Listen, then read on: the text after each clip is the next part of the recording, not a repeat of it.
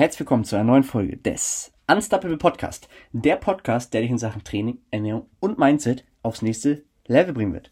Und damit kommen wir zu einer neuen Episode mit dem Titel Killed Cardio deine Gains. Ja, und vorab ist erstmal ganz wichtig, wenn dir deine Herz-Kreislauf-Gesundheit sehr, sehr wichtig ist, solltest du schauen, dass du in gewissen Abständen auch Ausdauertraining mit implementierst. Nur musst du natürlich wissen, wie du das Ganze machst. Ja? Krafttraining alleine wird deine Ausdauer- und Leistungsfähigkeit nicht verbessern. Das sei mal gesagt. Ja? Wichtig ist aber auch, dass durch Ausdauertraining natürlich auch du mehr Volumen verkraften kannst, ja, und gleichzeitig eine bessere Regenerationsfähigkeit hat, was für den Muskelaufbauprozess natürlich wieder vorteilhaft ist, ja. Wichtig auch zu wissen, man muss nicht immer Ausdauertraining jede Woche machen. Ja, man kann das auch zyklisieren. Ja, stell mal vor, du hast einen Powerlifting-Wettkampf. Ja, da willst du natürlich sehr spezifisch arbeiten. Ja, also es muss nicht immer jede Woche drin sein. Das sei mal so gesagt. Ja. Wichtig ist aber, dass die beiden sich nicht großartig beeinflussen sollen. Ja, also nicht negativ. Ja, sprich, äh, dass du deine Power natürlich auch im Training hast. Ja. Dann ist wichtig, ähm, wir werden uns gleich mal zwei Methoden anschauen. Einmal eine kontinuierliche Dauermethode und einmal das HIT-Training. Vorab sei gesagt, das, was ich dir jetzt sage, musst du jetzt nicht bis ins kleinste Detail ähm, ja, wissen. Ist aber schon mal wichtig, dass du schon mal gehört hast. Ja? Also durch Krafttraining wird vor allem über mTOR der Muskelaufbauprozess ausgelöst. Und das ist ein sehr wichtiges Enzym in der Muskelaufbaukette. Ja? Und folgendes Problem tritt jetzt auf, wenn mTOR gehemmt wird.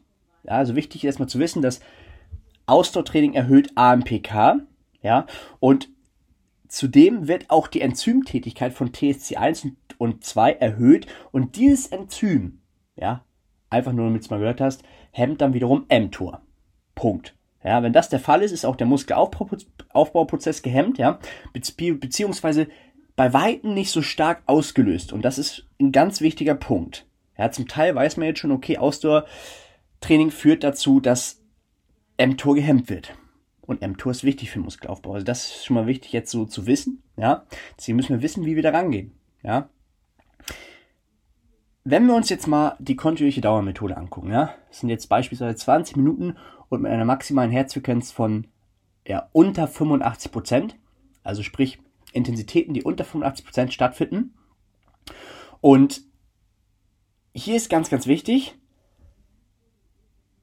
du hast es schon mal gehört, du musst es aber nicht bis ins Kleinste wissen nachher.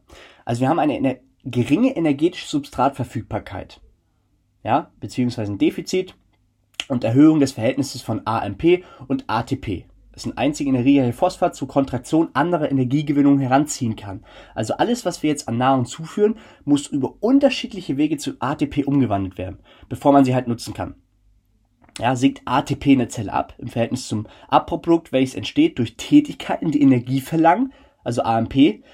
Genau das Absinken ja, führt jetzt zur Erhöhung von AMPK und zur Aktivierung von TSC1 und 2.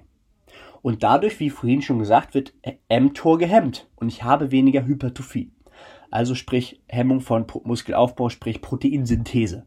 Ja, ich hoffe, es war soweit verständlich, ja, nur damit du es halt mal gehört hast, ja. Man sollte es trotzdem mit Vorsicht genießen, ja, denn auch eine kontinuierliche Methode ist dementsprechend wichtig, weil wenn dein Herz dich mitmacht auf Dauer, das musst du immer im Hinterkopf behalten, wirst du auch nicht trainieren können, ja.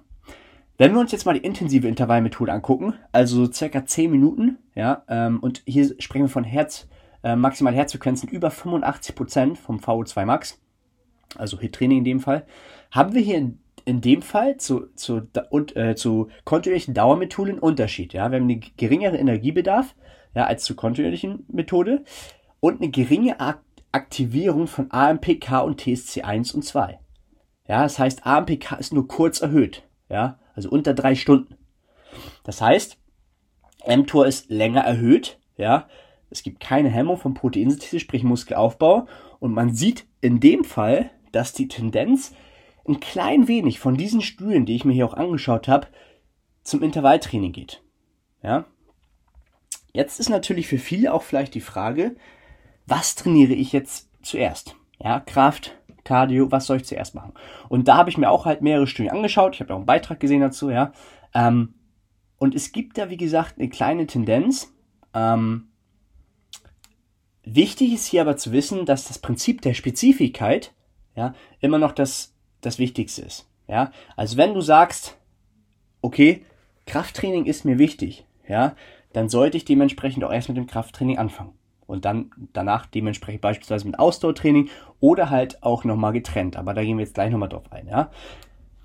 Wenn wir uns jetzt anschauen, okay, wie viel Zeit sollte ich zwischen Kraft und Cardio haben, ja, kann man, kann man festhalten, umso länger, desto besser, ja. Also es zeigt noch einige Studienergebnisse, dass eine Zeit von 6 bis 24 Stunden sehr, sehr sinnvoll ist, ja. Wenn du natürlich, das nochmal zum Thema Cardio-Training nach dem Krafttraining, wenn du jetzt, weil umso fortgeschrittener bist, umso fortgeschrittener du bist, umso mehr musst du dir natürlich auch Gedanken machen, ja. Aber wenn du jetzt ähm, etwas untrainierter bist, ja, noch ziemlich am Anfang bist, dann ist es ziemlich egal, ähm, ob ich jetzt zusätzlich zum Krafttraining mache, ja, wenn Krafttraining, Muskelaufbau mein Ziel ist. Ja, das ist ganz, ganz wichtig. Ähm, denn vor allem musst du ja auch vorsichtig sein, gerade bei Einsteigern mit Hit-Training, ja, kannst du den halt komplett äh, aus dem Leben schießen oder die Person aus dem Leben schießen und die geht nie wieder ins Studio oder spricht nie mehr Wort mit dir. Ne, ist halt auch wichtig, ja. Da muss man sich auch darauf hinarbeiten. Ja.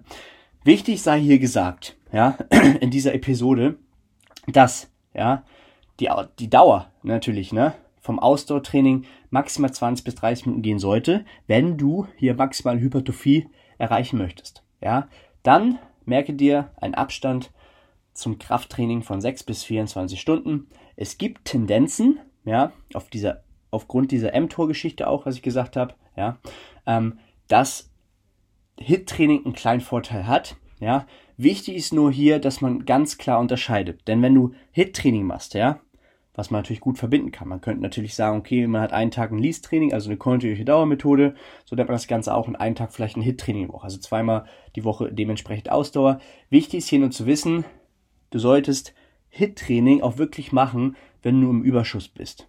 Ja, weil sonst frisst es deine Regenerationsfähigkeiten komplett auf. Ja, dadurch hast du dementsprechend wieder einen negativen Input mit im, im Training selbst. Ja, hast vielleicht nicht die Leistungsfähigkeit, die du haben möchtest, ja, oder die du brauchst.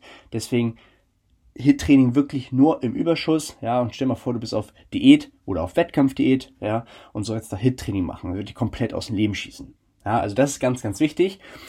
Ich hoffe, dass das soweit alles verständlich war, ja. Wenn du zu Krafttraining, sprich zu Ausdauertraining, noch weitere Fragen hast, ja, wie soll ich das am besten kombinieren, kannst du mich natürlich immer fragen, ja. Meine Empfehlung geht ganz klar raus, ja, dass wenn du auch Ausdauertraining machen möchtest, beachte auf jeden Fall den Zeitabstand. Also eher an Restdays das machen, ja, oder halt dementsprechend so, dass mindestens sechs Stunden dazwischen sind. Und dann bist du auf jeden Fall auf der sehr, sehr guten Seite.